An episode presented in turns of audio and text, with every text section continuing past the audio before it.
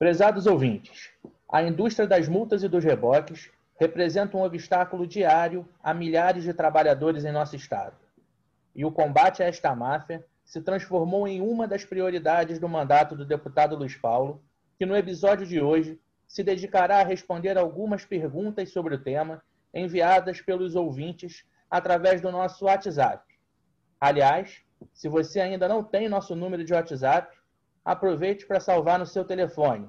O DDD é 21 e o número é 9951 45678. Repetindo, DDD 21 9951 45678. Meu nome é Pablo Guimarães e esse é o podcast RJ em Debate. Sejam todos muito bem-vindos ao nosso bate-papo dessa semana.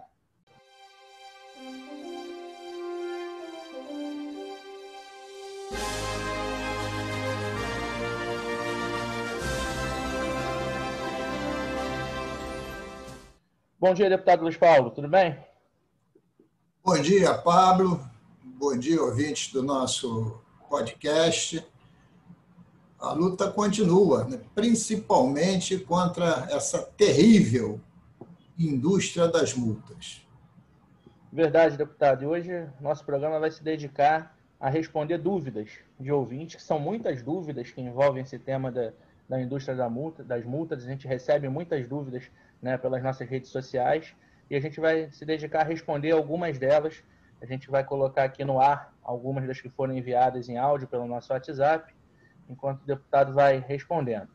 A gente começa, deputado, vou, vou colocar aqui no, no ar duas, duas dúvidas de uma única vez, porque elas se complementam. Uma do Marcelo Ornelas, de Niterói, e a outra do Ronaldo, de São João de Meriti. E, e o senhor depois pode comentar ele, eles perguntando sobre o que pode e o que não pode nas blitzes de rua. Bom dia, eu me chamo Ronaldo, eu tenho 52 anos, moro em Vilar dos Teles, São João de Meriti. Amo o meu Rio de Janeiro. O que, que eu quero dizer? Eu nunca vi nessas blitz prender bandidos, armamentos, tráfico de drogas, políticos corruptos, com desvios, superfaturamentos, notas fiscais de serviços não prestados e etc. O que, que acontece? É, essa máfia do reboque só para recolher carro de trabalhador. Ninguém anda com IPVA atrasado porque quer. Por algum motivo, ou o salário dele não acompanha, né? Ou ou não, é muito caro um IPVA, é muito caro. É um valor absurdo. Parece que só o Brasil que é assim desse jeito, gente. Entendeu? Se a Blitz servisse para prender estrupador, foragido, bandido, ban... que vai fazer arrastão, quadrilha e etc., arma e droga, eu seria bem a favor. Agora, prender um carro por um IPVA atrasado, isso é uma tremenda de uma covardia. Isso é uma maldade, isso é matar um cidadão. Então, minha pergunta é a seguinte: é a polícia militar pode ou não apreender veículos, né? E a segunda, por que, que eles rebocam uma moto, é, várias motos e cobram cobram diária de todo mundo? Só isso. Eu queria agradecer as perguntas que me mandaram o Marcelo Ornelas, de Niterói, e o Ronaldo, de Vilar dos Teles, em São João de Meriti. E queria comentar essas duas questões levantadas que se complementam. Realmente, o Estado e diversas cidades da região metropolitana vivem sob o comando da máfia do reboque seja por atuação da polícia militar, seja por atuação, muitas vezes, da Guarda Municipal associada à própria Polícia Militar. Mas esses entes públicos, Guarda Municipal, Polícia Militar, têm que cumprir a lei, até porque a função de polícia é fazer com que o cidadão cumpra a lei. Então, eles também têm que cumprir a lei. E a lei que nós aprovamos, ela separa de forma muito clara o que, que é a função de polícia e o que, que é a função do DETRAN. Função de polícia é permitido a Polícia Civil e a Polícia Militar fazer blitz, como bem disse o Ronaldo, blitz para prender bandido que estiver carregando no seu carro droga, arma, ou então gente procurada para a polícia, fazendo sequestro. É para isso que existe a blitz da Polícia Militar. Ao Detran compete fazer blitz eventuais, eventuais, né, para verificar as condições de trafegabilidade dos veículos. Isto é, condição de rolamento dos pneus, a questão das luzes de freio, as luzes de iluminação, né, quer seja traseiras ou, ou, ou dianteiras, né? É, verificar todas as condições de, de trafegabilidade, cinto de segurança, etc. Então, só o Detran pode fazer isso. A Polícia Militar não pode fazer isso. Né? Quanto à questão do IPVA, que é, na verdade, uma covardia que é feita contra o trabalhador. Você apreender um carro de um trabalhador, de um carpinteiro, de um pedreiro, de um armador, de um lustrador, de um professor de educação física, porque está com o IPVA atrasado. Vocês vão de lembrar, Marcelo e Ronaldo, que quando nós acabamos com a lei da autovistoria, que obrigava o cidadão a fazer a autovistoria, né? isto é, a vistoria nos postos de Detran, que era um covil de corrupção. Ele não conseguia fazê-lo porque estava com o IPVA atrasado. E o documento que era exigido era o IPVA em dia. Então, ele não fazia vistoria, não era licenciado e seu carro era apreendido a gente conseguiu, durante alguns anos, com a nossa lei, fazer com que isso não mais acontecesse. Ocorre que o Estado recorreu e o Supremo Tribunal Federal julgou a nossa lei inconstitucional. Então, hoje, nós fizemos e produzimos, e está vigindo, uma outra lei que diz que você tem que pagar o IPVA. Né? Mas o carro só poderá ser apreendido pelo Detran, desde que você, no ano seguinte, não tenha feito o licenciamento. Então, é preciso ter isso muito claro. Polícia Militar é blitz de segurança pública, para prender, prender contraventor, prender bandido e todos aqueles que andam errado em relação ao Código Penal e não ao Código de Trânsito. E ao Detran compete fiscalizar a trafegabilidade dos veículos em relação ao Código de Trânsito. Ficando isso claro, né, as coisas podem ser encaminhadas melhor. Estamos travando cotidianamente uma luta pelos meios de comunicação em relação a essas blitz irregulares que a Polícia Militar tem feito. Deputado, é, aproveitando, é, para deixar bem claro, então, apesar de todas as leis, a gente sabe que a PM continua fazendo blitz irregular. E o, o, que, que o senhor orienta, o que, que o cidadão pode fazer quando sofrer uma abordagem ilegal?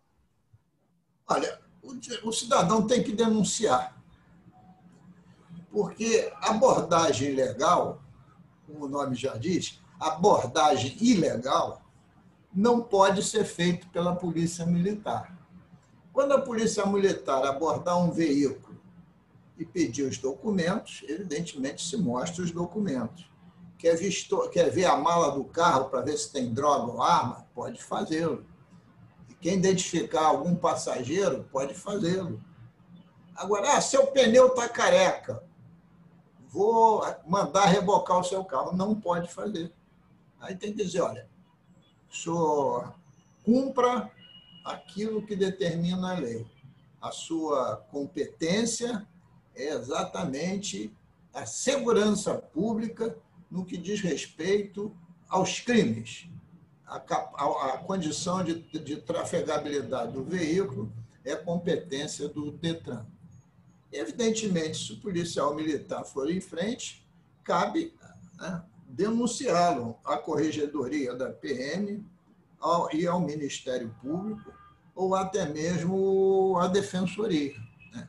É esse o aconselhamento. E também a mídia, mandando zap ou comunicações para os rádios e TV, fazendo a denúncia. Eu volto a dizer, a PM é para andar dentro da lei. Não pode meia dúzia de policiais se arvorarem donos da cidade né, e fazer blitz que acaba se transformando em operações caça-níqueis e prejudicar o trabalhador é, da nossa região metropolitana ou o trabalhador fluminense de uma maneira geral.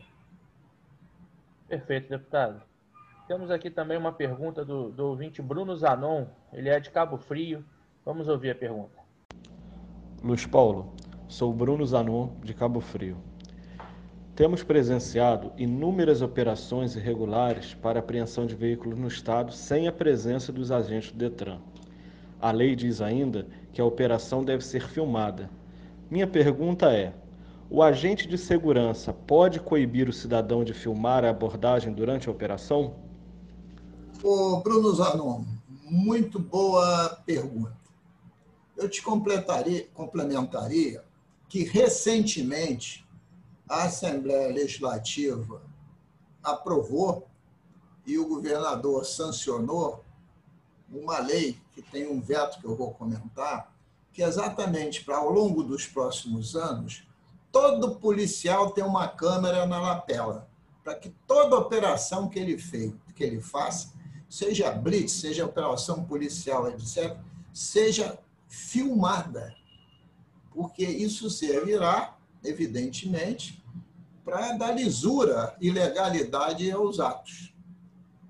Mas tinha um outro artigo que, se aquele que for objeto da ação desejar, poderia também ter cópia da filmagem. E o governador vetou. Mas nós vamos trabalhar para derrubar esse veto. Porque eu entendo que a transparência tem que ser para os dois lados Acho que o cidadão tem todo o direito de filmar uma ação em logradouro, em logradouro público, seja em relação a ele próprio ou em relação a outrem. Né? Porque não é proibido você estar no logradouro público com uma máquina de filmar. E os telefones celulares hoje todos têm a capacidade. Eu acho que isso, né, essa hipótese da filmagem, que inclusive está no texto da lei, dá a garantia de civilidade nessas ações. Temos que continuar essa luta para a manutenção dessa conquista. Transparência com filmagem. Ótimo, deputado. É, temos também aqui um questionamento sobre a questão do IPVA, vindo do, do ouvinte Jarbas Meneghini. Vamos ouvir. A minha pergunta é o seguinte: eu sei que existe a indústria das multas, mas ainda há uma brecha na lei permitindo isso acontecer. Agora, não há brecha na lei para duplicidade de pagamento de impostos. Se eu pago o IPI quando eu compro o carro, como é que eu pago depois o IPVA? Aí não, pô ganha o município ainda, ganha o estádio, o estádio mais cinco, o estado ganha 50% do meu IPVA, o município mais 50%, e eu ainda pago o IPI caríssimo para o governo federal. Porra, então tem que acabar é com, com a duplicidade primeiro e com essa indústria da multa que é uma vergonha, todo mundo sabe, pô. É para arrecadar e ferrar o cidadão brasileiro. Então minha pergunta é, como é que é como acabar com a duplicidade de impostos? Ô Jarbas, muito boa pergunta. O IPI é um imposto federal chamado Imposto sobre a Produção Industrial, que incide sobre a produção de todos os veículos. Então, o veículo que nós compramos, ele vem com IPI e vem com ICMS, um sobre o outro. E, evidentemente, se você botar um imposto sobre o outro, isso traz um acúmulo no preço do veículo, que está na ordem de 25%. Uma ordem de grandeza, um sobre o outro. Aí, pagou o, o IPI, você vai emplacar teu carro, você vai pagar o IPVA, que é o imposto sobre a propriedade do veículo automotor. O IPI você pagou na fabricação uma vez só, o IPVA você vai pagar todos os anos. E o IPVA visaria né, exatamente que o Estado e municípios, na proporção de 50% para o Estado e 50% para o município que emplacou o veículo, fossem revertidos né, na qualidade das suas ruas, das suas rodovias, nas sinalizações, etc. Mas, como ele entra no caixa único, ele acaba servindo para tudo. Não foi como era em outros tempos, que não existia IPVA e existia a TRU, Taxa Rodoviária Única, que era obrigada única e exclusivamente a ser investida no sistema viário. Então, o IPVA virou um imposto a mais que vai para o Tesouro do Estado, para o Tesouro do município. E como é que você para de ter essa superposição de impostos? Com uma justa reforma tributária com uma justa reforma tributária. Enquanto essa reforma tributária não sai e se arrasta há décadas, porque a União, em geral, fica com a carga maior dos impostos, depois vem o Estado e depois os municípios, não há um consenso de como partilhar isso, sem aumentar mais ainda a carga tributária. Daí a necessidade de todo presidente que entra dizer que vai fazer uma reforma tributária. O tempo passa e a reforma tributária não ocorre. Então, essa potencialidade de superposição de impostos com diminuição de carga tributária, só com uma justa carga só com uma justa reforma tributária. Perfeito, deputado. É, aproveitando essa fala sobre impostos, sobre taxas, um outro absurdo que tem acontecido no nosso estado é a continuidade da cobrança da GRT, né, que é a taxa cobrada por licenciamento anual dos veículos, um valor de 219 reais, mesmo após a adoção do CRLV, do verdinho, né, digital. O senhor tem um projeto de lei para reduzir essa taxa em até 70%, não é isso, deputado?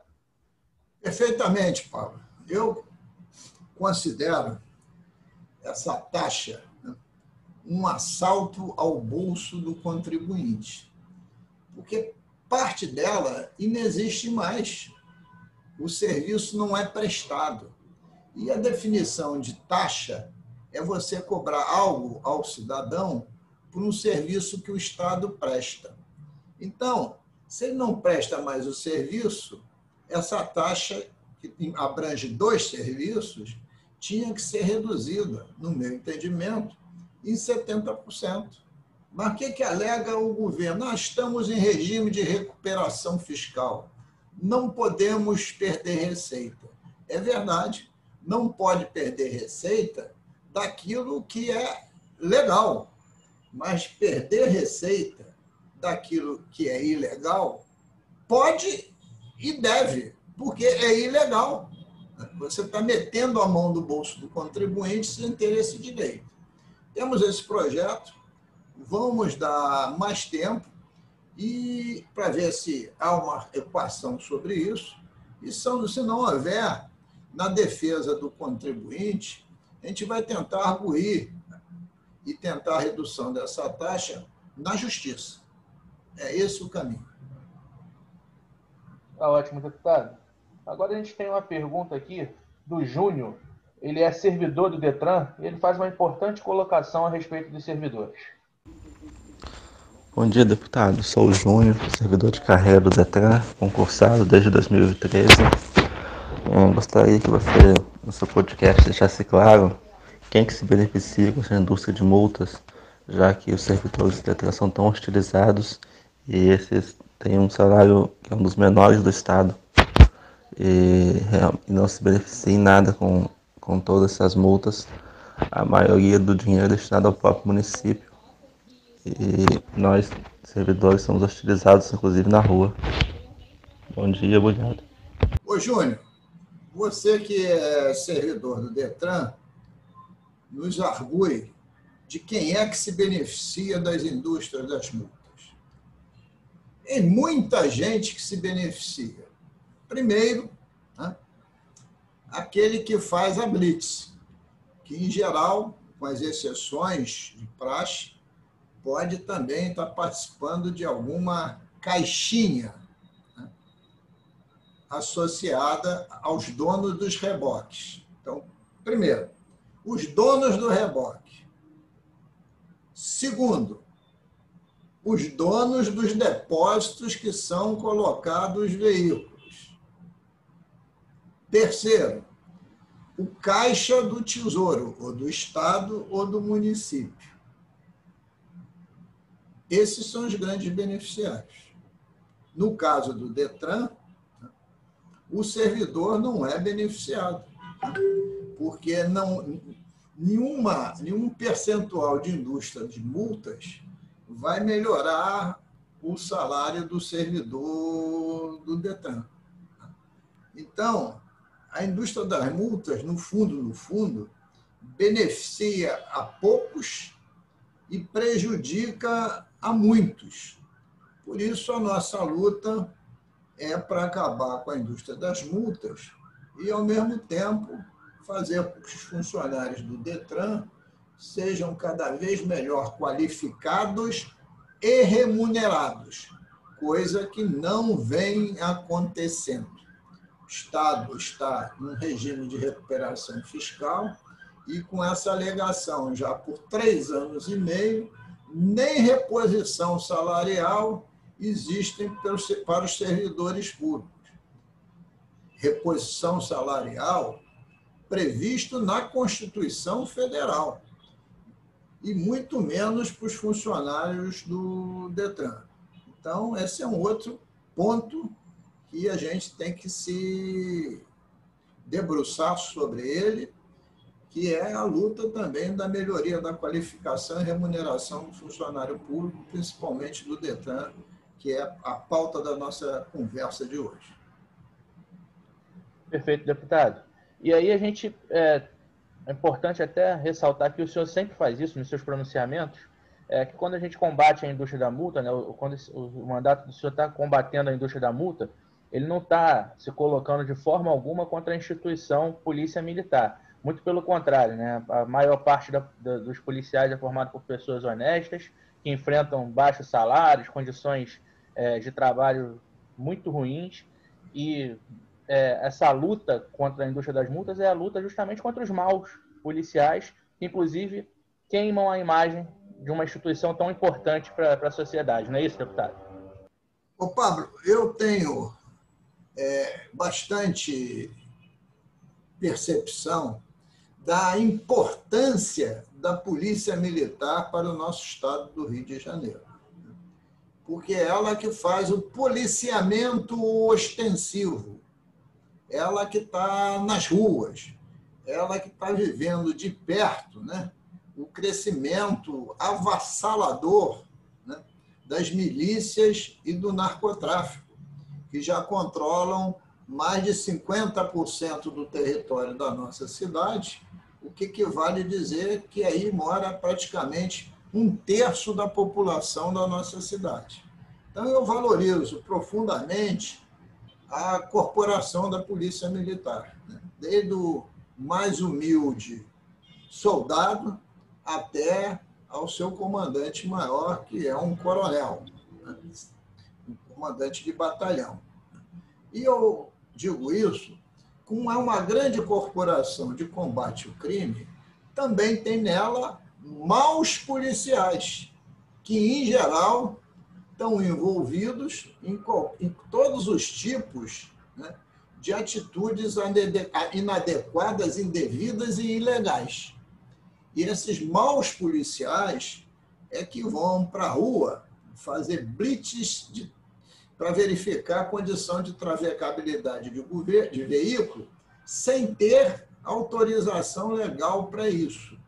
Por isso, quando eu falei lá atrás, no início do nosso podcast, que um dos caminhos era denunciar a corregedoria da Polícia Militar, é porque exatamente corregedoria existe para fiscalizar a ação dos maus policiais. Isso é exceção, não é regra, é exceção. Então, a gente sabe defender a instituição e a instituição da Polícia Militar ficará cada vez melhor na medida que afastar os maus policiais. É isso, deputado. Vamos agora à pergunta do Rafael, ele é do Engenho de Dentro. Boa tarde, deputado Luiz Paulo. Meu nome é Rafael, sou professor, moro no Engenho de Dentro, no subúrbio do Rio. E a minha pergunta é a seguinte: como se defender de multas é, que não tem foto? Eu moro aqui no Engenho de Dentro, próximo ao, ao estádio Newton Santos, Engenhão, e recebi uma multa por supostamente estacionar no passeio, ou seja, na calçada. Sendo que aqui tem muita, muita vaga, assim, sobra vaga, principalmente com o engenhão fechado, agora voltou por conta da Copa América. Tem uma oferta muito grande de vaga. Então, assim, em hipótese alguma, eu estacionaria em cima da calçada.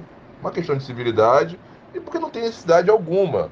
Porém, a multa é, foi aplicada pela PM, mas é isso. A PM tem fé pública eu tentei recorrer, mas é minha, eu que tenho que provar né, que não estava estacionado no passeio, sendo que a multa foi aplicada em junho de 2020, chegou agora em maio de 2021. Como é que eu ia lembrar onde eu estava há cerca de um ano atrás? Ou seja, não estacionei no passeio, vale a palavra dele.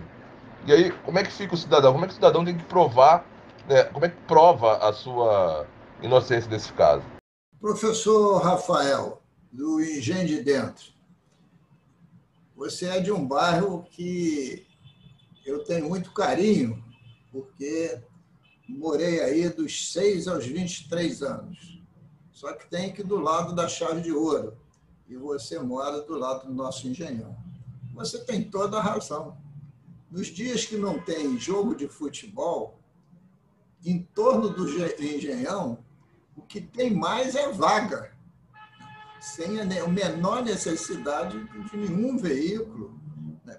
bem você colocou, por questão de civilidade, por questão de respeito, estacione na calçada. Não falta vaga.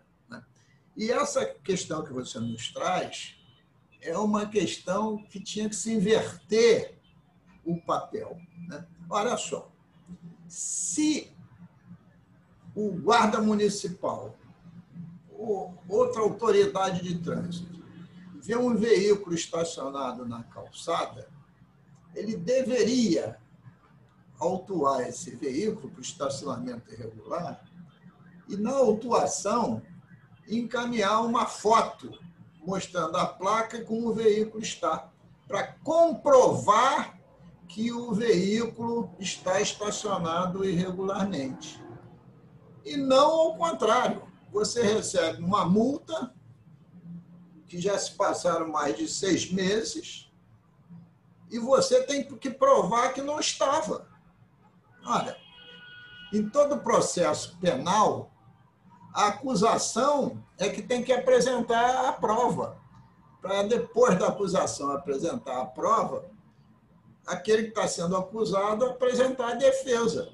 Agora, se alguém acusa sem apresentar a prova, como se defender? Não há defesa, porque ficará uma voz contra o outro. E aí o da autoridade policial tem prioridade, por quê? Ambos não são cidadãos. Então, é, é a mesma coisa que você estar dirigindo, falando no celular ou sem cinto de segurança. Você recebe a multa, não tem foto, não tem nada. Como é que você prova que não estava? Como é que você prova que não? Não prova. Então, eu acho que essa é uma briga que difícil de vencer pela via administrativa, mas possível de vencer na justiça. Essa é uma questão central. Eu já sofri o que você está vivenciando hoje. Uma vez eu fui multado por estar no estacionamento na frente de uma boate na Ilha do Governador, um dia de sábado à noite. Que por acaso esse dia eu estava em casa e o carro estava na garagem. Mas eu podia provar? Eu não tinha foto do carro na garagem nesse dia. Eu fiquei na mesma sinuca de bico contigo que você está. E muitas vezes pode ser um carro clonado, não é você. Então, tudo isso é uma grande dificuldade. Né? É das dos problemas que tem o nosso código, mas a gente tem que resistir, até brigar na justiça, é, professor Rafael. É isso, deputado. A gente tem também aqui a pergunta da Denise, ela é de Marechal Hermes também, falando sobre as multas. Deputado, é, eu queria saber qual o destino das, das cobranças das multas e dos reboques? A primeira pergunta. A segunda é: acrescenta alguma coisa para a economia do Estado? Queria saber, tá? Um abraço. Ô, Denise, eu gostei muito das suas duas perguntas. E vou começar de trás para frente. Denise, será que multa e máfia de reboque acrescenta alguma coisa para a economia do Estado? A resposta é não, ao contrário, prejudica a economia do Estado, porque tira dinheiro do bolso do cidadão que podia usar esses recursos para o seu consumo, ou consumo essencial, ou consumo de supérfluo, dependendo do poder de renda, e bota isso no bolso da máfia de reboques ou o dinheiro retorna para o Estado, sem circular, sem, sem produzir renda, nem tampouco produzindo circulação de bens. Então, em relação à economia do Estado, eu achei uma pergunta muito, muito inteligente, muito oportuna. Não ajuda em nada, só prejudica. Em relação ao destino dos recursos das multas, o esperado é que se fosse esse recurso fosse utilizado na sinalização para uma melhor segurança do sistema viário, né? para que as vias também fossem, do ponto de vista do rolamento, mais seguras e também para campanhas de segurança de trânsito. Ocorre que muitas vezes nada disso tem transparência e não se sabe para onde vão os recursos da multa. E esse destino dos recursos, quem está dizendo não sou eu, é o Código de Trânsito Brasileiro. É esse o destino das multas. Ou deveria ser. Deputado Luiz Paulo, para encerrar, a gente vai colocar aqui dois comentários, um do Genildo de Caxias e o outro do Francisco de São João de Meriti, dois comentários onde eles, onde eles agradecem a sua atuação contra a indústria das multas e é, pedem ajuda para que isso permaneça, para que isso continue, esse combate não, não se encerre. E a partir daí o senhor faça os comentários depois. Boa tarde, nosso deputado. Ajuda a gente. Nosso país está numa crise terrível e começou essa sacanagem de reboque com multa para prender o veículo do trabalhador prende, disparam numa blitz com reboque. Se você tem dinheiro, você pode passar. Se não tem, eles levam seu carro. No domingo eu vi uma cena muito triste. Levaram a Kombi de um trabalhador indo trabalhar com a Kombi cheia de mercadoria, nosso deputado. Isso é uma covardia com o ser humano. O, o carro é do cidadão. Isso é sacanagem ver o que o senhor pode fazer pela gente, o senhor que é um deputado do bem. Essa indústria aí, reboque da multa tinha acabado. Voltou essa safadeza. Ajuda a gente, nosso deputado. A gente sabe que o senhor é um homem do bem, não tem, nunca teve um escândalo e sempre fez uma política séria. Boa noite, meu deputado. Então, foi a melhor coisa que o senhor fez para o Rio de Janeiro, acabando com essa com essa máfia do reboque que estava destruindo com o Rio de Janeiro. Quero agradecer muito o senhor. O senhor tem todo o meu apoio, tá? Eu quero agradecer o senhor por ter acabado com essa máfia miserável que estava destruindo o nosso Rio de Janeiro. Muito obrigado, meu deputado. Muito obrigado mesmo. Eu queria responder ao Francisco, que fez um, uma fala de indignação justíssima em relação à indústria das multas associada aos reboques e às caixinhas das blitz. É inadmissível isso. E, Francisco, você pode ter a certeza que a nossa luta ela é constante em relação a essas questões o cidadão tem que ser respeitado, ele não pode ser ultrajado por esquemas liderados pelo Estado com apoio de maus policiais. Então, nós vamos combater essa indústria das multas, os reboques, né, os depósitos e toda a sorte de ilegalidades que assaltam o bolso do trabalhador a cada ano, a cada mês, a cada dia do nosso mandato. E dizer ao nosso Genildo, de São João de Meriti, que, infelizmente, essa máfia dos reboques voltou a renascer das próprias cinzas e voltou com muita voracidade, né?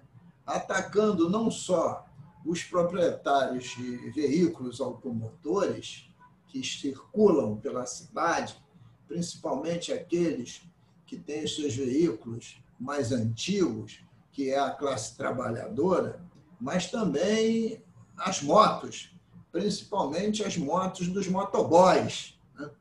Dizer que estão voltando com muita ganância. Por isso, a gente tem que estar firme, se associando a outros parceiros nessa luta contra a indústria dos reboques, contra a indústria das multas, enfim, contra essas, tudo isso que acontece no cotidiano da nossa cidade. A gente fez esse podcast exatamente para mostrar e dar essa, esse alerta né? e, verificar, e também definir que existem legislações que produzimos aqui no nosso Estado e exigir que as autoridades do nosso Estado a cumpram.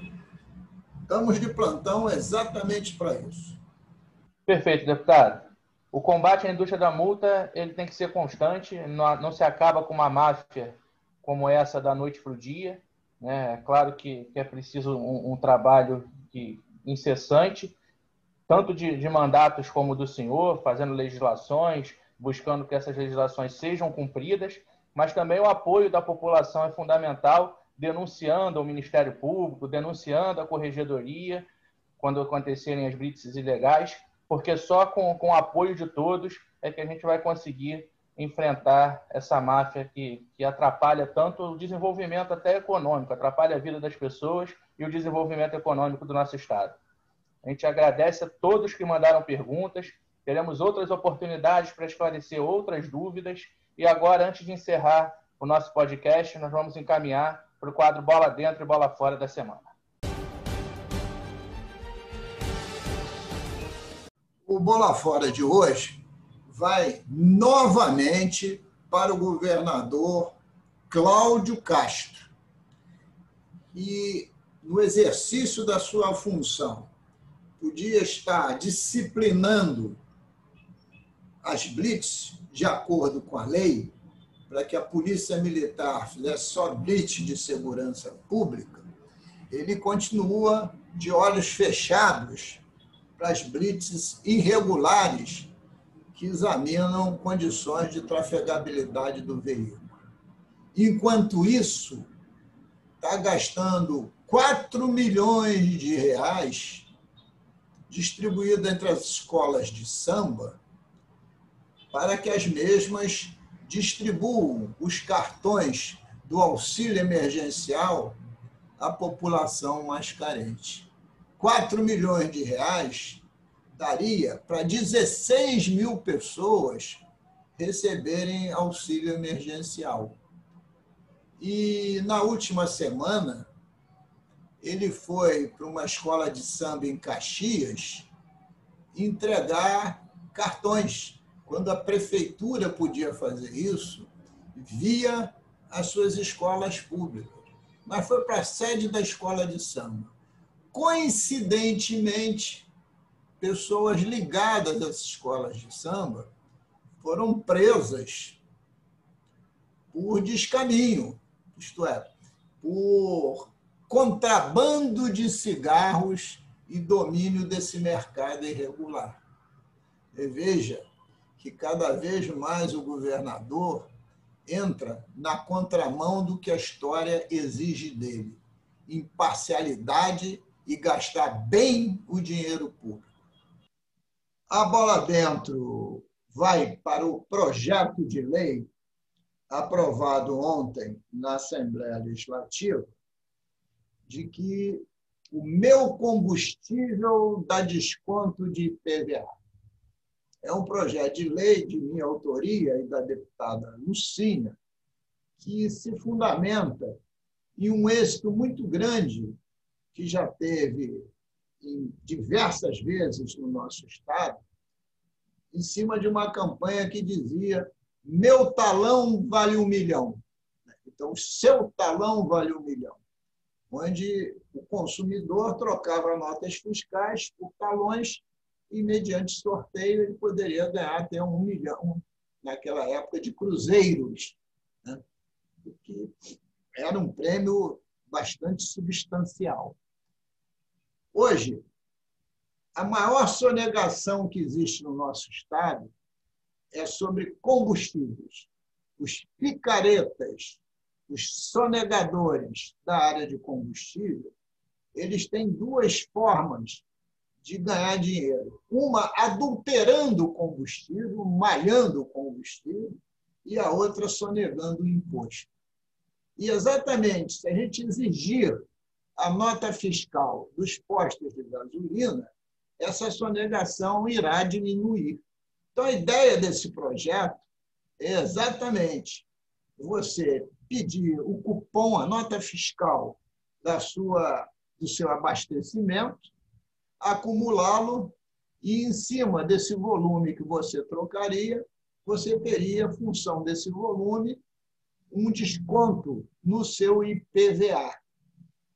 E o Estado está relutante, porque diz que isso vai diminuir receita, vai atingir o regime de recuperação fiscal. Não é verdade a receita vai aumentar porque vai diminuir a sonegação. Então, é hora da gente pressionar o governador para ele sancionar a lei, e mais importante que sancionar a lei, aplicá-la. Eu gostaria muito de ver né, todo mundo entoando essa rima de que o meu, o, o meu combustível né, dá desconto de IPVA. Então, é essa a bola dentro. Mas que, se for vetado esse projeto e não for aplicado, deixará de ser uma bola dentro para virar mais uma bola fora do governador Cláudio Castro. Obrigado a todas e todos pela audiência e até a próxima semana.